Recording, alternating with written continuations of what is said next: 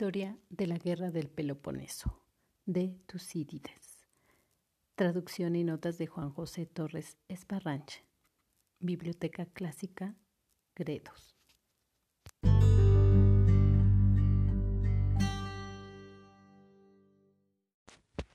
Asamblea de la Liga del Peloponeso en Esparta. Luego convocaron de nuevo a los aliados con la intención de someter a votación la cuestión de si se debía hacer la guerra. Y una vez llegados los embajadores de la alianza y reunida la asamblea, tras manifestar los otros su parecer, acusando la mayoría a los atenienses y pidiendo que se hiciera la guerra. Los corintios, que ya anteriormente por temor a que Potidea cayera antes de su intervención, habían solicitado a cada ciudad en particular que votara la guerra y que entonces también estaban allí. Tomaron la palabra en último lugar y hablaron del siguiente modo.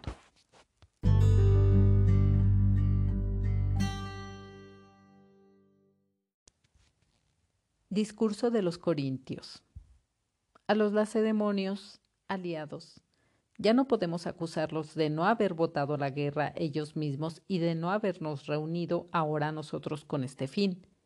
Quienes tienen la hegemonía deben, en efecto, a la vez que se ocupan por igual de los intereses particulares, ser los primeros en cuidarse del interés general, del mismo modo que en otros casos son los primeros de todos en recibir los honores. Por nuestra parte, Cuantos ya han tenido tratos con los atenienses no necesitan instrucción para ponerse en guardia contra ellos, pero quienes habitan más al interior y lejos de las rutas marítimas deben saber que si no ayudan a los de la costa, les será más difícil la exportación de sus productos y, en sentido inverso, la importación de las mercancías que el mar a su vez proporciona a la tierra. Y no deben ser jueces negligentes de que lo que ahora decimos, como si no les afectara, sino que deben hacerse a la idea de que si traicionan los intereses de los países costeros, un día el peligro llegará también hasta ellos. Ahora, por tanto, deben deliberar sobre una cuestión que les interesa tanto a ellos como a los demás. Por esto mismo tienen la obligación de no vacilar en el paso de la paz a la guerra. Es propio, sin duda, de hombres prudentes estar en paz si no son tratados injustamente, pero es de hombres valerosos dejar la paz para entrar en guerra cuando son víctimas de la injusticia y luego, cuando la situación es favorable, dejar la guerra para volver a la concordia sin exaltarse por los éxitos obtenidos en la guerra y sin soportar la injusticia por el placer que proporciona la tranquilidad de la paz. De hecho, quien vacila a causa de este placer, si permanece en paz, puede verse privado muy pronto del goce del bienestar que es causa de su vacilación. Y quien en la guerra se vuelve arrogante a causa de sus éxitos no se da cuenta de que su exaltación procede de una confianza engañosa. Son frecuentes ciertamente los casos de proyectos mal concebidos que alcanzan el éxito porque se encuentran con peores planes del adversario, pero todavía son más las decisiones correctas en apariencia que paran en un final vergonzoso, contrariamente a lo esperado.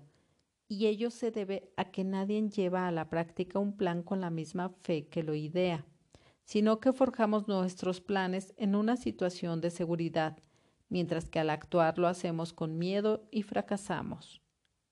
Nosotros promovemos ahora la guerra porque hemos sufrido injusticias y tenemos motivos de queja suficientes. Y cuando hayamos rechazado a los atenienses, la acabaremos en el momento oportuno. Por muchas razones hemos de confiar en la victoria. Primero porque somos superiores en número y en experiencia de guerra, y luego porque a la voz de mando acudimos todos a una. Y en cuanto a la flota, en la que ellos son poderosos, nosotros también equiparemos la nuestra con los recursos que cada ciudad tiene a su disposición y con los fondos de Delfos y de Olimpia. Si hacemos un emprestito, estamos en condiciones de atraer con una soldada mayor a sus marineros extranjeros, pues la potencia de Atenas es más mercenaria que propia. La nuestra, por el contrario, adolece menos de este defecto, puesto que basa su fuerza más en los hombres que en el dinero. Es muy probable que caigan en nuestras manos con una sola victoria en una batalla naval. Y en el caso de que resistan, nosotros tendremos más tiempo para practicar el arte naval. Y cuando nuestros conocimientos estén a la misma altura que los suyos, les superaremos indudablemente por nuestro valor, pues esta cualidad que nosotros poseemos por naturaleza, ellos no pueden hacer la suya mediante la instrucción, mientras que la superioridad que ellos tienen gracias a sus conocimientos, nosotros podemos contrarrestarla a fuerza de práctica. Para alcanzar este objetivo, aportaremos nuestro dinero. De lo contrario, sería indignante que mientras los aliados de los atenienses no dejan de aportarlo para sufragar su propia esclavitud, nosotros en cambio no lo gastáramos para castigar a nuestros enemigos y salvarnos a la vez a nosotros mismos. Y para evitar además que este mismo dinero sea la causa de nuestra desgracia al sernos arrebatado por aquellos. Están también a nuestra disposición otros métodos de guerra, la sublevación de sus aliados, que implica sobre todo la supresión de los ingresos en los que basan su fuerza la construcción de fortificaciones en su territorio, perdón, y otras medidas que de momento es imposible prever, pues la guerra es lo que menos se desarrolla según las previsiones. Por lo general, ella misma discurre sus propias medidas según las circunstancias. En esta situación, quien se ocupa de ella con ánimo sosegado tiene más garantías de éxito, mientras que quien se acerca a ella con ánimo exaltado se expone más al fracaso.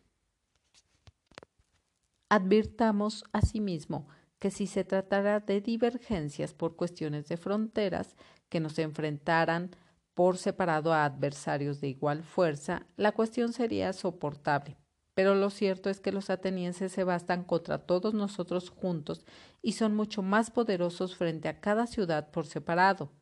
En consecuencia, si no nos defendemos de ellos todos a una, animados cada pueblo y cada ciudad por una misma idea, nos someterán sin ningún esfuerzo al encontrarnos divididos. Y la derrota, sépase, aunque resulte doloroso oírlo, no tiene más salida que la que conduce directamente a la esclavitud. La sola mención de esta posibilidad constituye una vergüenza para el Peloponeso, lo mismo que la posición de que tantas ciudades puedan verse maltratadas por una sola. En esta situación se diría de nosotros o que sufríamos lo que merecíamos o que lo tolerábamos por cobardía y nos mostrábamos inferiores a nuestros padres, que libertaron a Grecia, mientras que nosotros ni siquiera aseguramos nuestra propia libertad, sino que permitimos que subsista una ciudad tirana a la vez que pretendemos derrocar a los señores absolutos de cada ciudad en particular. Y no entendemos cómo esta conducta puede verse libre de tres males especialmente graves, la estupidez, la blandura o la desidia. Pues no es presumible que si habéis escapado de estos males, hayáis caído en el desprecio consciente del adversario, el mal más nocivo, que por engañar a muchos ha cambiado su nombre por el nombre contrario y se llama inconsciencia. Creed, pues, aliados, que hemos llegado a una situación límite y además que estos consejos que os damos son los mejores y votad la guerra sin que os espante el peligro del momento, sino aspirando a la paz más duradera que le seguirá. Después de la guerra la paz se hace más segura, pero evitar la guerra tras una época de tranquilidad no garantiza del mismo modo una situación sin peligro. Pensando, pues, que la ciudad que se ha constituido en tirana de Grecia se ha constituido contra todos sin distinción, que ya ejerce su dominio sobre unos y sobre otros, tienen intención de hacerlo. Marchemos contra ella y subyuguémosla. Vivamos sin peligro en el futuro y libertemos a los griegos que ahora están esclavizados.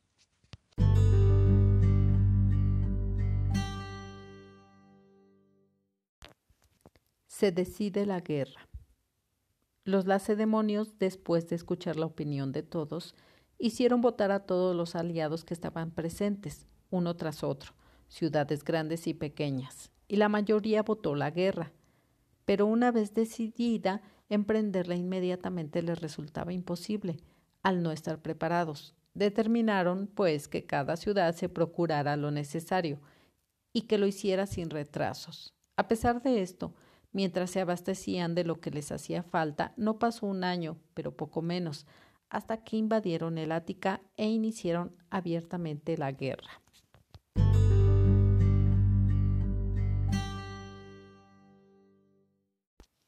Reclamaciones y pretextos.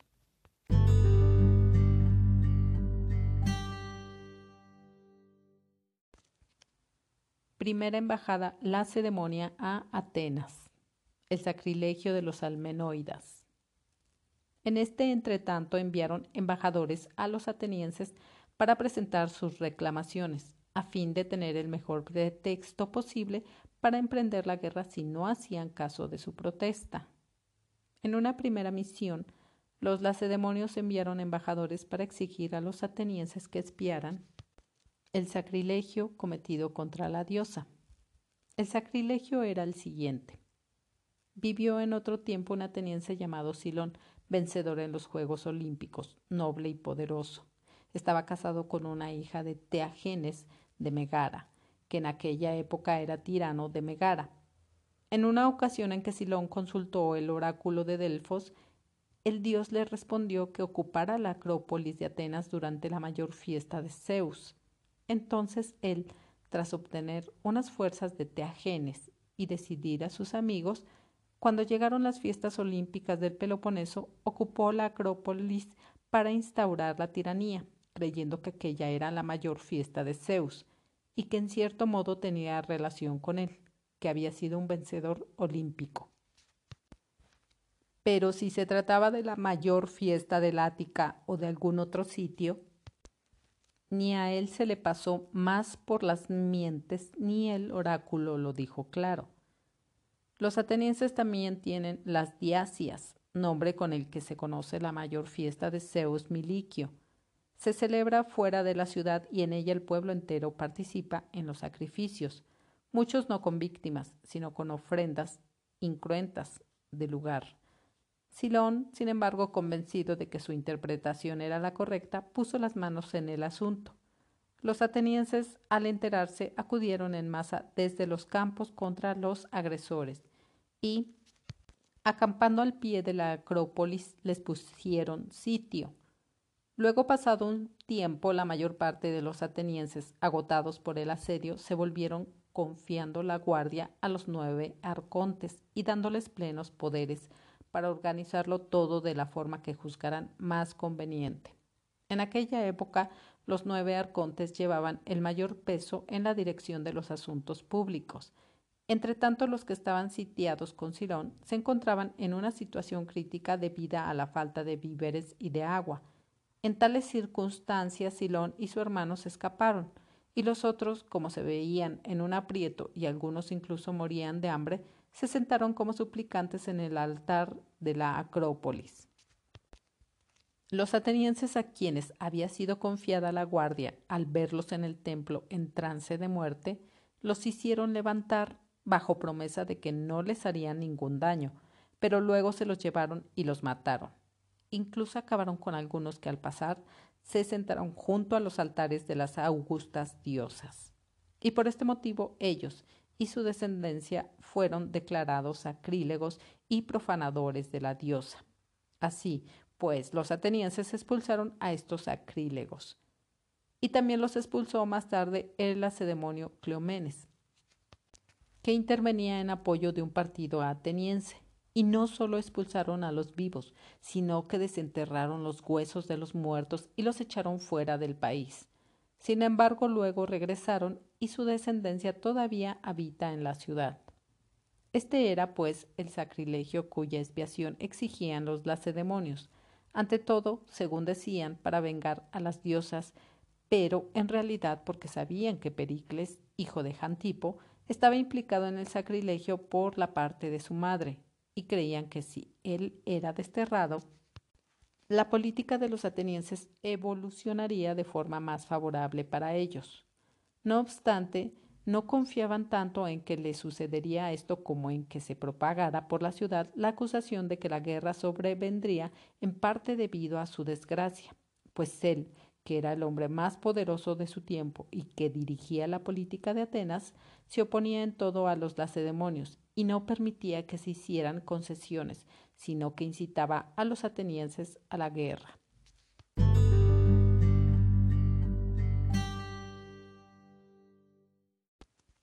Réplica ateniense. El sacrilegio del Tenaro. Traición de Pausanias. Los atenienses replicaron exigiendo a los lacedemonios que espiaran el sacrilegio del Tenaro.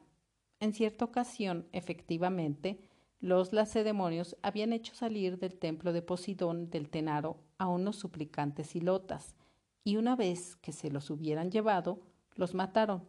Por este motivo, por cierto, creen que se les sobrevino el gran terremoto de Esparta.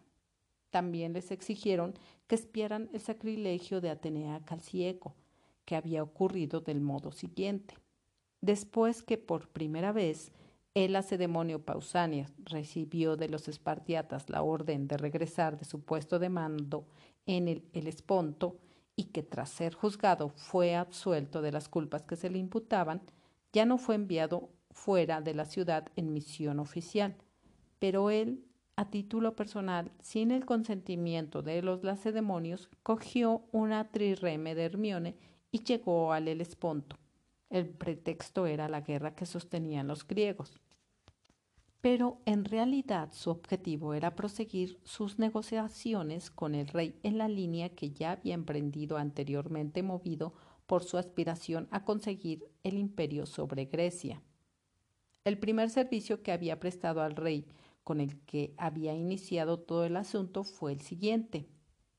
Cuando en su primera estancia, después de su regreso de Chipre, hubo tomado Bizancio, ocupada por los medos, entre los que había algunos amigos y parientes del rey que allí cayeron entonces en su poder. Le devolvió al rey a escondidas de los otros aliados estos prisioneros que había capturado. Su versión, sin embargo, fue que se le habían escapado. Ejecutaba su plan contando con la complicidad de Conquilo de Eretria, a quien había confiado Bizancio y los cautivos. Envió además a Conguilo con una carta al rey, cuyo contenido, como más tarde se descubrió, era el siguiente. Pausanias, caudillo de Esparta, queriendo hacerte un favor, te devuelvo estos hombres capturados con su lanza.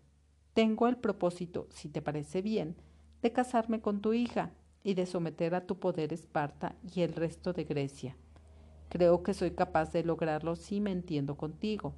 Por consiguiente, si alguna de mis proposiciones te satisface, envía a la costa a un hombre de confianza por medio del cual podamos seguir comunicándonos.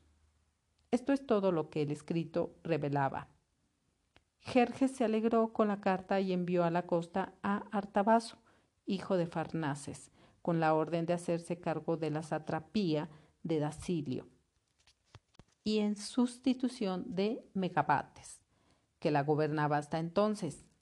Le encomendó una carta de respuesta para que la hiciera llegar cuanto antes a Pausanias, en Bizancio. Debía mostrarle el sello, y si Pausanias le daba algún encargo tocante a sus propios intereses, debía llevarlo a cabo del mejor modo y con la mayor fidelidad. Artabazo una vez llegado, ejecutó todo lo demás como se le había mandado e hizo llegar la carta. La respuesta estaba escrita en estos términos. El rey Jerjes dice a Pausanias lo siguiente. En cuanto a los hombres que me has salvado sacándolos de Bizancio al otro lado del mar, el servicio te queda registrado en nuestra casa para siempre. Y tus proposiciones me complacen, que ni la noche ni el día te entretengan hasta el punto de cegar en el cumplimiento de algunas de las promesas que me haces, y que no surja ningún obstáculo por el gasto de oro y plata, o por el número de tropas, si es necesario que acudan a cualquier sitio. Por el contrario, de acuerdo con el noble Artabazo, que te he enviado, ocúpate por confianza de mis intereses y de los tuyos de la forma que sea más honrosa y más ventajosa para ambos. Por esta conducta ya lo habían llamado la primera vez los lacedemonios, así que se enteraron. Y después que tras zarpar la segunda vez con la nave de Hermione sin que se lo ordenaran, se vio que actuaba de la misma forma y que tras ser forzado por el asedio de los atenienses a capitular y a salir de Bizancio, no regresó a Esparta. Y después que finalmente llegó un informe a los lacedemonios de que, instalado en colonas de Troade, estaba intrigando con los bárbaros y de que su permanencia allí no obedecía a nada bueno. Entonces ya no esperaron más. Los éforos le enviaron un heraldo con la citala. Le decían que no se parara del heraldo y que no obedecía, los espartiatas le declaraban la guerra. Él, queriendo resultar lo menos sospechoso posible y confiando en librarse de la acusación con dinero, regresó por segunda vez a Esparta. Primero fue metido en prisión por los éforos, pues los éforos tienen el derecho de hacer esto con el rey. Luego, después de arreglárselas para salir, se ofreció a ser juzgado por quienes quisieran presentar pruebas al respecto.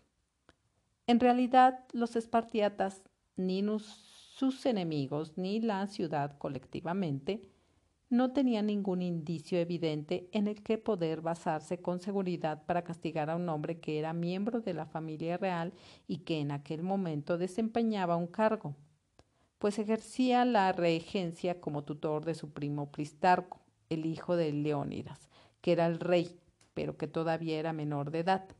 Sin embargo, con su desprecio por las costumbres y su imitación de los bárbaros daba pie a muchas sospechas de que no quería conformarse con aquel estado de cosas.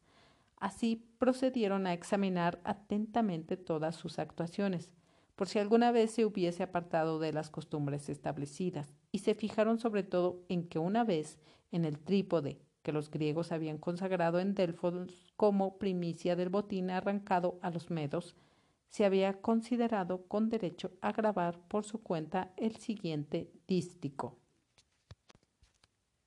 Tras destruir el ejército medo, el capitán de los griegos, Pausanias, consagró a Febo este recuerdo.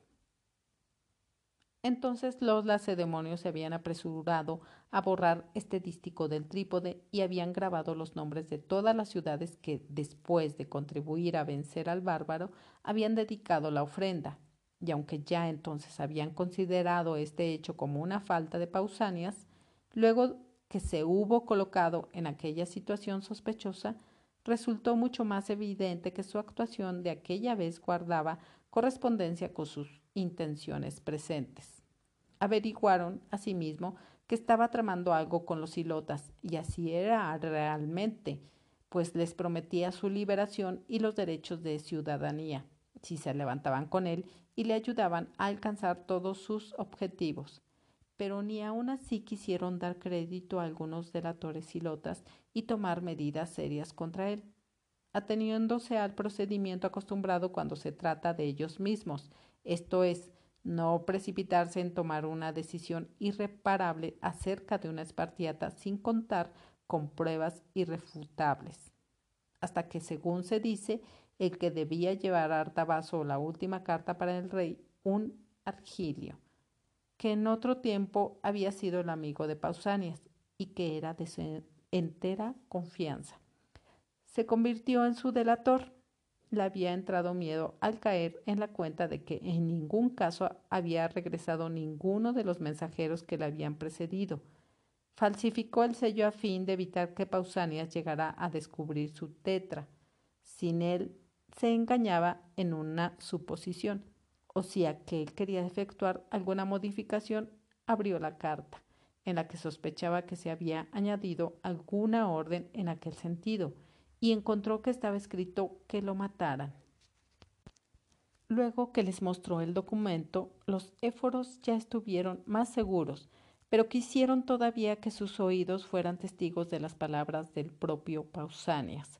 Así, según un plan premeditado, el mensajero se fue al Tenaro como suplicante y levantó una cabaña dividida en dos compartimientos por una pared. En su parte interior escondió algunos éforos, que cuando Pausanias acudió a encontrarse con él y le preguntó el motivo por el que se había hecho suplicante, pudieron enterarse de todo claramente.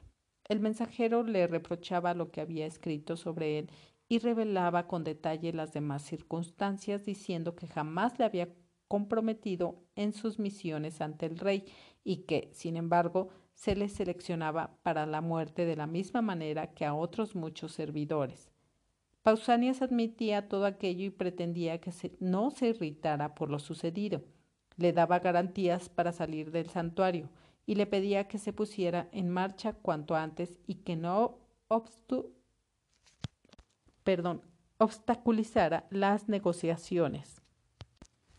Una vez que lo hubieron oído todo sin perder detalle, los éforos, de momento, se fueron. Pero, al saberlo ya con certeza, procedieron a su detención en la ciudad. Se cuenta que cuando iba a ser detenido en la calle, al fijarse en la cara de uno de los éforos que se acercaba, comprendió para qué iba, y que luego que otro, por amistad, le alertó con un imperceptible movimiento de cabeza. Se dirigió a todo correr al santuario de la Calcieco y se refugió allí antes de que lo alcanzaran, pues el recinto sagrado estaba cerca. Entró en un pequeño edificio que pertenecía al santuario para no soportar la intemperie y se quedó allí. Primeramente, los éforos quedaron atrás en la persecución, pero después quitaron el techo del edificio y, cuidando de que estuviera dentro, lo encerraron y tapiaron las puertas, y sitiándolo lo redujeron por hambre. Cuando estaba a punto de expirar en aquella situación dentro del edificio, se dieron cuenta y lo sacaron del templo todavía con vida, y una vez que estuvo fuera, murió al instante.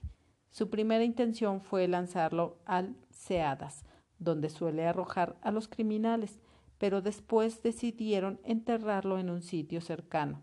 Más tarde, sin embargo, el dios de Delfos ordenó a los lacedemonios, por medio de un oráculo, que trasladaran la tumba al sitio donde había muerto y ahora reposa en la entrada del recinto sagrado, tal como indica una inscripción de las estelas. Y como su acción constituía un sacrilegio, les ordenó también que compensaran a la diosa Calcieco con dos cuerpos en lugar de uno. Entonces ellos hicieron dos estatuas de bronce y las consagraron en sustitución de Pausanias.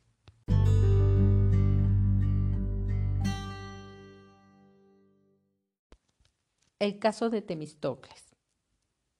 Los atenienses a su vez ordenaron a los lacedemonios que espiaran su acción, dado que el mismo dios la había declarado sacrílega.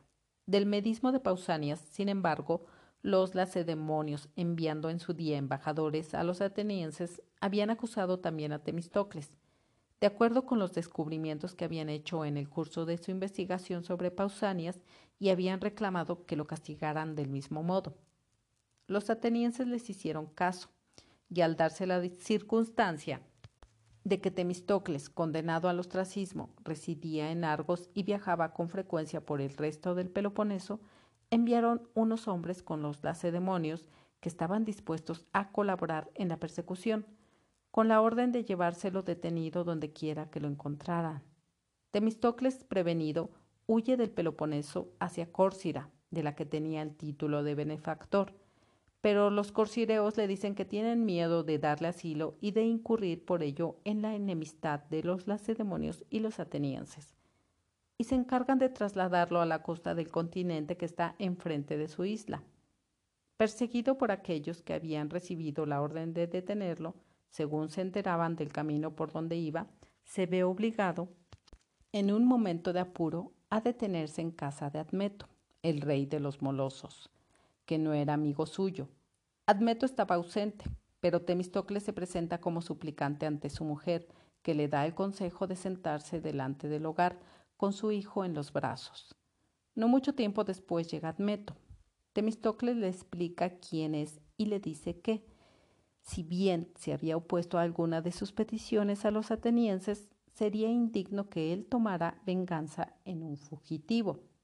En aquella situación, en efecto, al ser mucho más débil, podía ser víctima de sus vejaciones, pero no lo noble era vengarse perdón, de los iguales y en igualdad de condiciones. Le dice, además, que se había enfrentado a él por una demanda cualquiera y no para salvar su persona, mientras que si él lo entregaba y le explicó entonces quiénes lo perseguían y con qué fin, le privaría de la posibilidad de salvar la vida. Admeto lo escucha y hace que se levante con su propio hijo en brazos, tal como se había sentado con el niño, lo que constituía la actitud de súplica más impresionante. Y no mucho después, cuando llegan los lacedemonios y los atenienses, a pesar de su insistencia, no se lo entrega, sino que lo envía por tierra hasta el otro mar, a Pidna, la ciudad de Alejandro, dado que quería presentarse ante el rey. En Pidna encuentra un barco mercante que se hacía a la mar rumbo a Jonia y se embarca, pero una tempestad lo lleva al campamento de la flota ateniense que estaba sitiando Naxos. Entonces tiene miedo y, puesto que viajaba de incógnito, declara al capitán quién es y por qué huye, y le dice que si no lo salva, contará que se ha dejado sobornar para llevarlo. La seguridad exige que nadie desembarque hasta que se pueda reemprender la navegación, y si le obedece, añade, sabrá agradecérselo dignamente. El capitán así lo hace, y después de permanecer fondeado durante un día y una noche a cierta distancia del campamento, llega más tarde a Efeso. Temistocles lo recompensó con una suma de dinero, pues luego sus amigos le hicieron llegar los fondos que tenía a buen recaudo en Atenas y en Argos. Después se puso en marcha hacia el interior en compañía de un persa de la costa y dirigió una carta al rey Artajerjes, hijo de Jerjes, que reinaba desde hacía poco. Su contenido era el siguiente. Yo, Temistocles, acudo a ti, yo, el griego que ha causado mayores males a vuestra casa durante todo el tiempo en que me vi forzado a defenderme contra los ataques de tu padre. Pero los bienes que le dispensé durante su retirada, cuando yo estaba en una situación de seguridad y él en peligro, fueron todavía mucho más grandes. Se me debe, pues, un servicio. Y se refería aquí al anuncio con el que le previno en Salamina de la retirada de los griegos y a su intervención de entonces para evitar la destrucción de los puentes, servicio que se atribuía indebidamente. Y ahora, con la posibilidad de proporcionarte grandes beneficios, estoy aquí, perseguido por los griegos a causa de la amistad que te profeso. Mi deseo es esperar un año y explicarte luego personalmente el motivo por el que he venido. El rey, según se cuenta, celebró su propósito y le invitó a actuar como decía. Temistocles, en el tiempo en que sostuvo esperando, se instruyó tanto como pudo en la lengua persa y en las costumbres del país, y cuando al cabo de un año acudió a la corte se convirtió en un personaje influyente ante el rey, como no lo había sido hasta entonces ningún griego, debido al prestigio que ya tenía ya las esperanzas que le hacía concebir de someter el mundo griego, pero sobre todo porque daba fundadas muestras de ser inteligente. Temistocles, en efecto, era un hombre que mostraba de la forma más la capacidad de su talento natural, y en este aspecto especialmente, más que ningún otro, era digno de admiración por su propia inteligencia y sin necesidad de prepararla o de desarrollarla con el estudio, daba la mejor resolución a los asuntos del momento con la reflexión más rápida y respecto al futuro su visión era la de más largo alcance. Lo que tenía entre manos era capaz de explicarlo a la perfección, y respecto a aquello en lo que no tenía experiencia, no dejaba de dar un juicio adecuado, preveía, además, extraordinariamente las ventajas y los inconvenientes cuando todavía eran imprevisibles. En una palabra, este hombre, gracias a los recursos de su talento natural y a la brevedad de sus preparativos, era muy hábil para improvisar lo que hacía falta. Una enfermedad acabó con su vida. Algunos, sin embargo, dicen que se envenenó voluntariamente por considerar que no podía cumplir las promesas que había hecho al rey. En todo caso, su tumba está en Magnesia de Asia, en la plaza, pues gobernaba este territorio, ya que el rey le había dado para pan magnesia, que le producía 50 talentos al año, para vino Lámsaco, región que era considerada la más vinícola de aquel tiempo, y para candumnio Miunte, pero sus huesos, según cuentan sus parientes, fueron repatriados por disposición suya y enterrados en el Ática a escondidas de los atenienses, pues no era lícito sepultarlo, dado que era un exiliado acusado de traición. Así acabaron las vidas de Pausanias, el lacedemonio, y de Temistocles, el ateniense, que fueron los griegos más ilustres de su tiempo.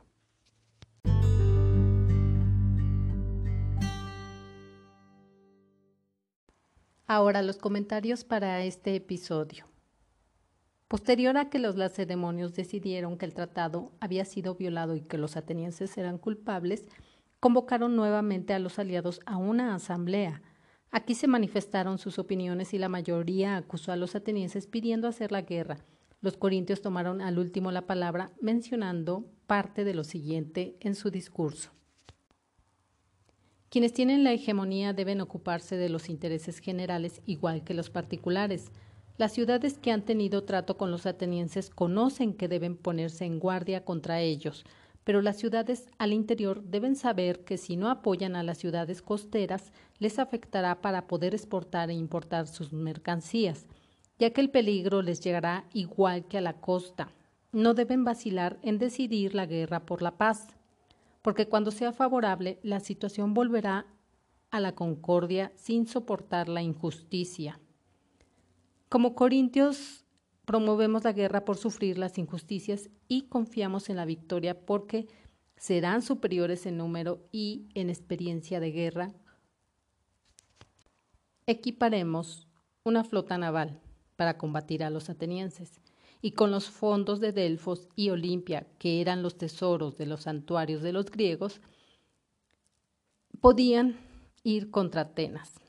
Además, mencionaban aquí los corintios que Atenas adolecía de algo, ya que eh, su potencia militar era mercenaria y que ellos tenían hombres con valor. Por lo tanto, ellos aportarían su dinero, mientras que otros pueblos aportarían también, pero para mantenerse en la esclavitud. Entonces, esta palabra para ellos era así como que si era algo de lo que los había ayudado a liberarse de los persas, pues no tenían por qué volver a regresar a esta situación y más dando un tributo. Otra de las estrategias que proponían los corintios era que además ellos pensaban apoyar la sublevación de los aliados atenienses, convenciéndolos de que Atenas era más fuerte frente a cada ciudad por separado, pero si estos no se unían, serían sometidos de manera sencilla, lo cual definitivamente los conduciría a lo que le temían mucho, que era la esclavitud, por estar permitiendo que subsistiera una ciudad tirana. Entonces decían que había que entrar en guerra, ya que el Dios, por medio del oráculo, ha hablado y ha prometido su ayuda, como lo mencioné en la última parte de los comentarios del episodio anterior. Y esto, pues es su argumento por la parte religiosa que quizás movería a todas estas ciudades y por la parte política sería que ellos no estarían violando un tratado porque estarían defendiéndose y eh, ellos no serían quienes atacarían primero porque quienes los estaban agrediendo eran los atenienses por tener un sometimiento. Entonces los corintios eh, mencionan que ya han llegado a una situación límite, que sus consejos son los más adecuados y que pueden votar por la guerra sin miedo al peligro del momento. Con esto aspirarían a la paz más duradera que seguiría y tendrían que marchar contra Atenas y subyugarla. Así para vivir sin peligro en el futuro y libertar a los griegos que se encuentran esclavizados. Los lacedemonios hicieron votar a los aliados después de escuchar la opinión de todos y la mayoría votó por la guerra. Determinaron que cada ciudad se procurara lo necesario, ya que no era posible emprender de inmediato esta empresa, a lo que pasó poco menos de un año para invadir el Ática e iniciar la guerra. Entonces, como si tenían que cumplir los protocolos de la diplomacia que había entre este territorio griego, se enviaron embajadores a Atenas para presentar las reclamaciones y tener el mejor pretexto para iniciar la guerra. En una primera misión, los lacedemonios exigían a los atenienses que espiaran el sacrilegio cometido contra la diosa. En un tiempo anterior, en el cual vivió Silón, este consultó el oráculo de Delfos, el cual le mencionó que ocupara la Acrópolis de Atenas durante la mayor fiesta de Zeus. Silón llevó a cabo la instauración de la tiranía cuando él creyó que era esa fecha más conveniente. Pero los atenienses acudieron contra los agresores y los sitiaron. Posteriormente dejaron este asunto en manos de los arcontes. Hacer la situación crítica para Silón y los sitiadores eh, por falta de víveres y agua, Silón y su hermano se escaparon y los otros fueron a refugiarse como suplicantes en el altar de la Acrópolis. Los atenienses, al verlos en trance de muerte, les prometieron que no les harían daño, pero se los llevaron y los mataron. Y esto los responsabilizó a los almenoides, perdón, almenoidas. En este caso era Megacles, los cuales habían cometido un sacrilegio. Por lo tanto, exigían los lacedemonios que tenían que vengar a las diosas, pero en realidad era un argumento para evitar que Pericles continuara en la política ateniense, ya que él estaba muy fuertemente colocado aquí y pues al ser el descendiente de los almenoides por parte de su madre, haría que lo exiliaran de Atenas y así facilitaría para los lacedemonios el poder intervenir en Atenas. Y pues Pericles era un personaje que incitaba a la guerra a los atenienses contra los lacedemonios. Esta de alguna manera creo yo que fue una primera estrategia para evitar que hubiera la intervención militar. Entonces, la expiación que ellos exigían de este sacrilegio por una situación religiosa eh, iba tendenciosa hacia lo político. Entonces, lo que hicieron los atenienses fue replicar a los lacedemonios exigiendo que espiaran ellos el sacrilegio del Tenaro, ya que en alguna ocasión los lacedemonios hicieron salir a unos hilotas suplicantes del templo de Posidón del Tenaro y al llevárselos los mataron. Creen que por esto les sobrevino un gran terremoto. También exigieron la expiación del sacrilegio de Atenea Calcieco, el cual ocurrió cuando Pausanias lo regresaron de el Helesponto por las sospechas de el medismo. Lo juzgaron y lo absolvieron de las culpas imputadas, aunque a título personal él posteriormente cogió un trireme de Hermione y llegó al Helesponte con el pretexto de continuar la guerra contra los persas.